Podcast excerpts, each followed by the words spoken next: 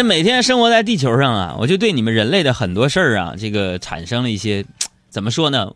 来自一个外星人的一个观点，你知道吗？比如说今天我又看到这么一个事儿，那九月二十六号嘛，北京大学考试研究院的院长秦春华就在中国青年报发表文章，提出这样的一个问题：说我们公认四大名著是经典，但是这个经典真的就适合孩子吗？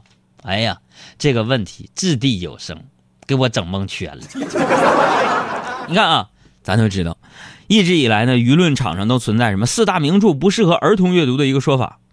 那大家看来呢，就是孩子的世界应该啥？光明的、快乐的。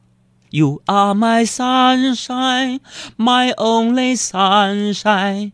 你是我的阳光，灿烂有人 shine。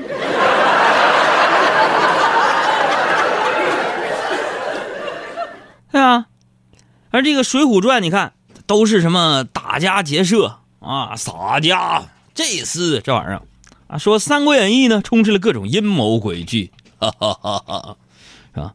《西游记》呢，蕴含着浓郁的佛教色彩，吃俺老孙一棒，是吧？《红楼梦》呢，那是大讲什么色空幻灭，是吧？这四大名著呢，可能还真不适合儿童阅读啊。那一句话来总结四大名著，就十六个字儿就是：妹妹救我，悟空救我，哥哥救我，军师救我。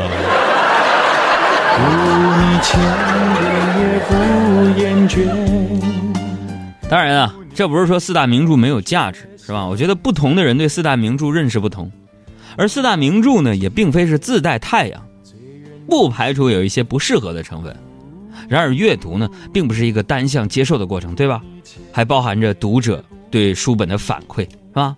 这读书啊，这个从来就是一个就是独立思考和判断的一个过程啊。等我们成年后，是吧？没准你会发现，人呢就这样，是吧？啥呢？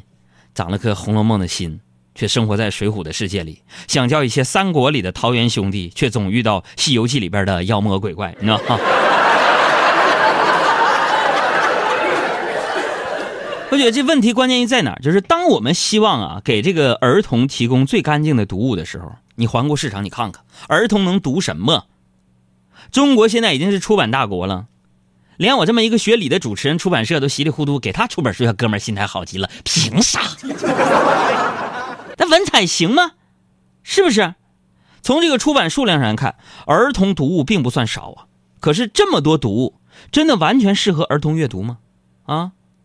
不讲一些这个读物本身的质量问题，就是很多儿童读物的价值观也存在问题啊啊！在这其中，特别是那些经典，非常的难寻。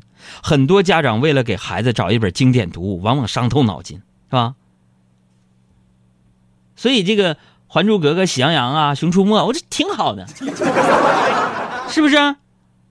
那当时啊，我们对儿童啊，就是当我们对这个儿童负责任的态度，对这个四大名著不满的时候，转了一圈才发现，整个市场并没有几本更好的读物。好比现在热播的动画片，有几部真能让家长省心、儿童欢心的，是吧？所以说啊，这两天比较热的四大名著，可能并不适合孩子阅读的观点，他呢，也不要去抨击他，人说的也有一定道理，它更像是一个提醒啊。是从对儿童身心健康出发，呼唤更多适合儿童阅读的优秀读物的出现。它的意义就在于，到底什么才是适合儿童读物出版？如何才能生产出更多适合儿童阅读的出版物？哥们儿心态好极了。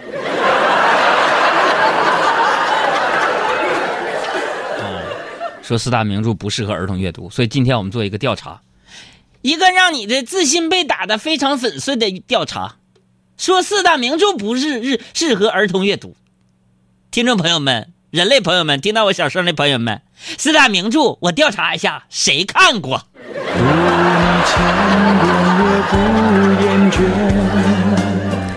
反正我是没看全，你知道？